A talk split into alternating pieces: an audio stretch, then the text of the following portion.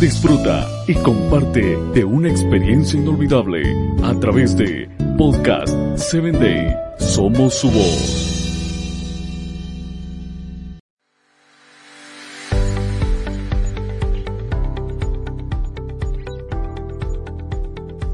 Qué alegría poder saludarte y llegar a ti a través de corazones en sintonía en estos momentos. Nuestro episodio para el día de hoy lleva por título Malos y buenos consejos. Nuestra cita bíblica la encontramos en 1 de Samuel 25-24, que dice, Te ruego que permitas que tu sierva hable a tus oídos y escucha las palabras de tu sierva. Es un privilegio ser mujer, aunque en algunas partes del mundo las mujeres sean tratadas como seres inferiores y enfrenten grandes limitaciones para su desarrollo personal y su desempeño profesional. En términos generales, la mujer del siglo XXI ha dado un gran paso en todos los sentidos en la mayor parte del mundo. En la actualidad apenas existen barreras para que las mujeres opten por la carrera que desean cursar. Tampoco existen profesiones en, los países desarrollados que sean exclusivas de los hombres, ya que por ley las puertas están abiertas para ambos sexos. En la Biblia vemos algunas mujeres que ejercieron su influencia sobre otras personas a través de buenos consejos.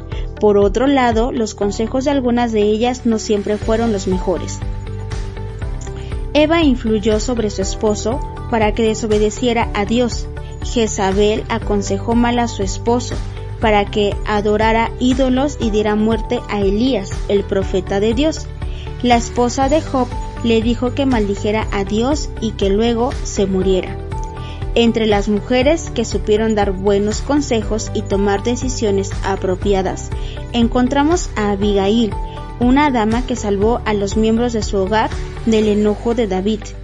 Notemos la impresionante declaración que ella le hace a David. Jehová te ha impedido vengarte por tu propia mano. Las palabras bondadosas son como rocío y suaves lluvias para el alma. La escritura dice acerca de Cristo que se concedió gracia a sus labios para que supiese hablar palabras alcanzado, y el Señor nos ordena, sea vuestra palabra siempre con gracia, a fin de dar gracia a los oyentes. Permitamos que en todo momento nuestras palabras tengan como objetivo el bien. Pregúntate, ¿cómo afectan mis consejos a mis amigos y amigas e incluso a mi esposo o esposa? Querido Padre, ayúdame para que mi influencia sobre las personas que me rodean sea positiva. Que esta sea tu oración el día de hoy.